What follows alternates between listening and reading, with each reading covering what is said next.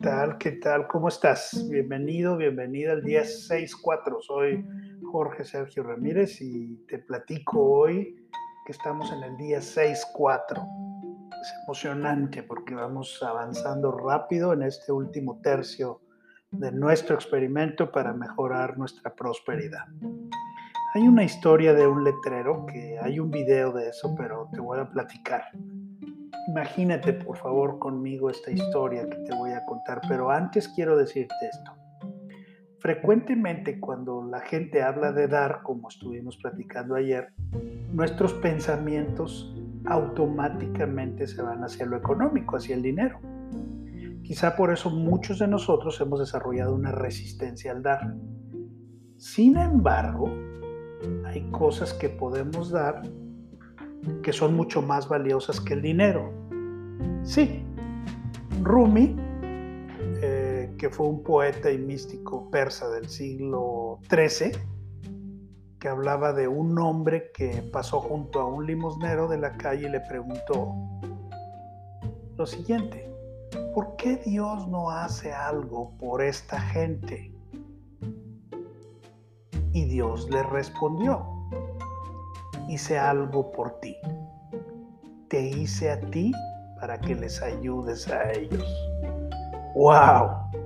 Tremenda lo que puso este poeta Rumi. Y te platicaba que hay un video que habla de un letrero. Eh, quiero platicarte de ese video. Eh, lo tengo, lo tengo en mis archivos eh, si algún día quieres que te lo pase, contáctame a través de mis redes sociales y solo ponme, Jorge, pásame la historia del letrero y con mucho gusto te lo paso por ahí por tus redes sociales, ¿vale? Pero te lo platico. Espero te ayude a entender esto que queremos hablar. Este video es un ejemplo de dar sin dar dinero. Eh, como te decía, te lo puedo pasar, pero si no, también otra opción es que puedas entrar a tu YouTube, busques la historia de un letrero y, a ver, y, ahí te podrás dar cuenta de más o menos lo que estamos platicando. Si no puedes ver el video, pues escúchame aquí lo que te voy a decir. La historia de un letrero. Un hombre de edad avanzada, ciego, estaba en la esquina de una plaza con una plata vacía en sus pies y junto a él un letrero que decía, Ten compasión, estoy ciego. Solo había unas pocas monedas en su lata. Estaba casi vacía. En eso, un hombre pasaba por ahí. El hombre se detuvo y miró al anciano debatiendo en su mente si agregar monedas o no a la lata. Y en lugar de esto, hizo lo siguiente. Agarró el letrero, lo volteó y empezó a escribir con un plumón unas palabras. Entonces regresó el letrero para que todos los que pasaran pudieran ver ese nuevo letrero que acababa de escribir. Pronto la lata comenzará a llenarse, lo vas a ver en el video. Mucha gente le daba dinero al hombre ciego. Esa tarde, el hombre que había cambiado las palabras llegó a ver cómo iban las cosas.